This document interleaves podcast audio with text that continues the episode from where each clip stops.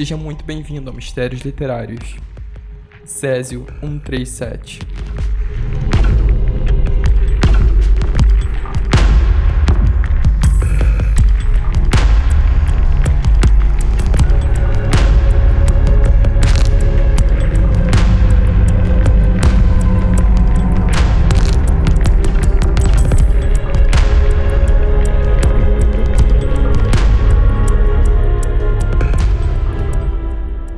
A história começa em 1985, quando o Instituto de Tratamento de Câncer desativa sua unidade em Goiânia. Quase todos os equipamentos foram levados, mas uma máquina de teleterapia, uma espécie de radioterapia, é deixada para trás. O aparelho usava cloreto de césio em pó como fonte de energia. Em setembro de 1987, o aparelho chama a atenção de dois catadores de lixo. Pensando em vender as peças, eles levam para casa, desmontam e entra em contato com a cápsula de Césio 137. Em dois dias, os catadores sentem os primeiros sintomas da intoxicação radioativa: náuseas, vômitos, tontura e diarreia.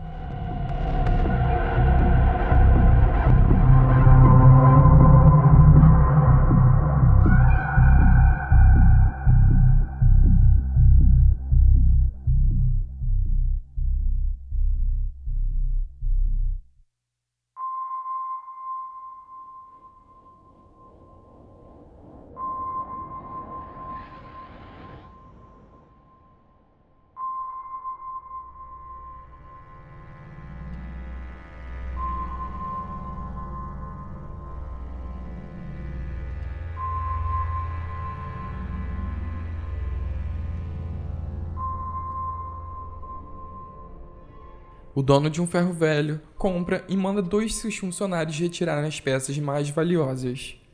Dentro do aparelho, eles acham uma cápsula com 19 gramas de césio. À noite, o seu brilho verde azulado chama atenção. Pensando ser algo de grande valor, o proprietário do ferro velho leva para casa.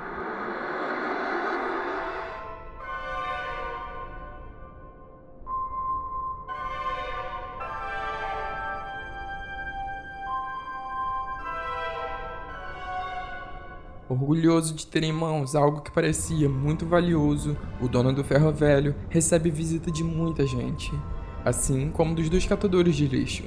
Todas as pessoas que chegam perto da substância têm os mesmos sintomas de indisposição, mas ninguém suspeita da causa.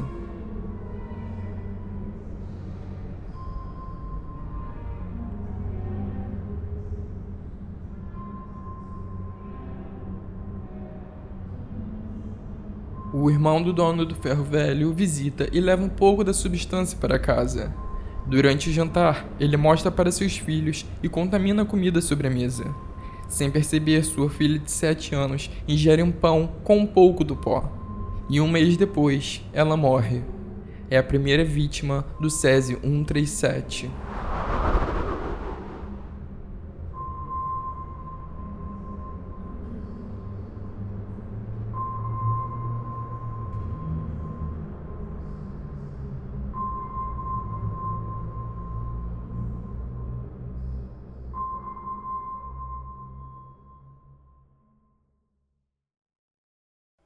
Duas semanas depois, a esposa do dono do ferro velho percebe que todas as pessoas expostas ao pó brilhante ficavam doentes. Intrigada, ela leva a cápsula para a vigilância sanitária, que imediatamente identifica a substância como radioativa. A mulher que ajudou a desvendar o mistério é a segunda vítima fatal.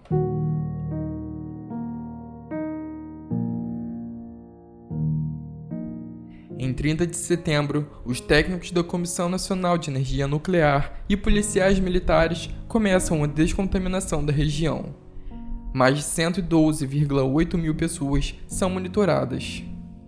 129 estavam gravemente contaminadas e 6 mil toneladas de material contaminado vão para um depósito especial. Oficialmente, quatro pessoas morreram devido à exposição à radiação. Mas, de acordo com a Associação de Vítimas do Césio 137, o número de vítimas é bem maior e chega a mais de 80.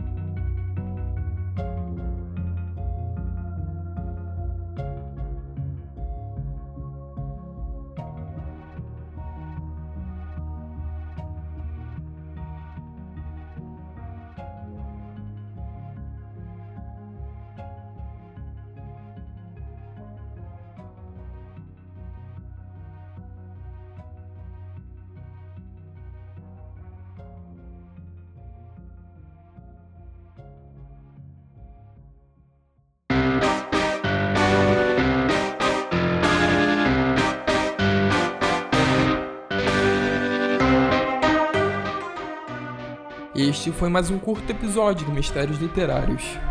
Eu sou Marcelo Júnior e é você que me escuta, o meu muito obrigado e um grande abraço.